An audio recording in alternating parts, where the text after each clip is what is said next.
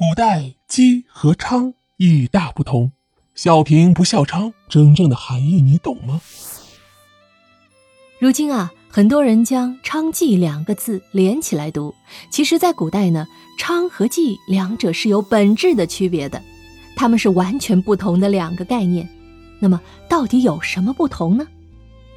娼是需要出卖肉体的，属于下九流的一类人，和现代意义上的妓女差不多。而妓在古代指卖艺不卖身的女子，地位比较高。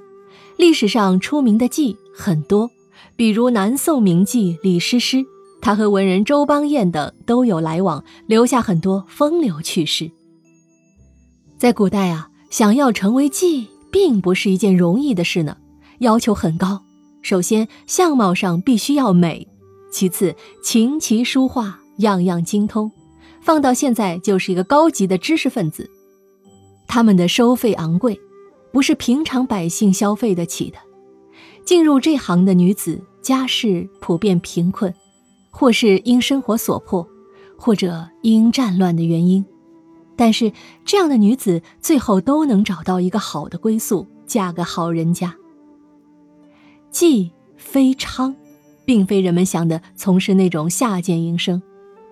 这些女子只不过是陪酒、吟诗作对、弹琴作画。在古时候，人们喝酒吃饭、吟诗作对的时候，身边要是有几位名妓，那可是极为有面子的事。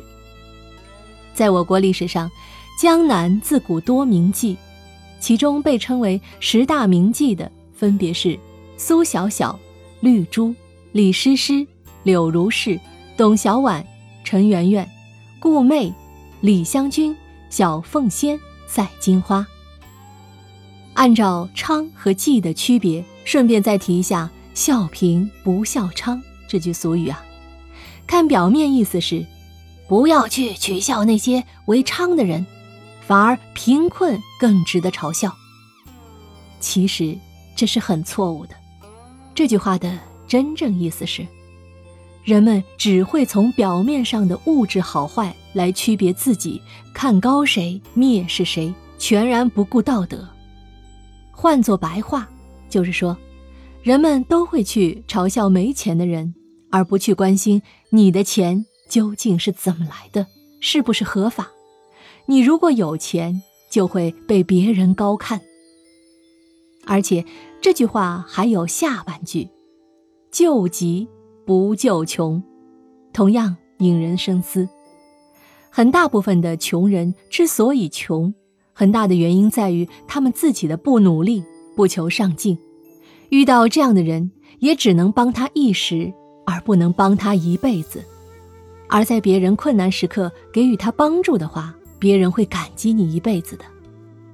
话说回来啊，古代的妓虽然地位不低，但是都很薄命，甚至从来没被一些人正眼看过。但是不得不说，他们还是在历史上留下了流光溢彩的一笔呀。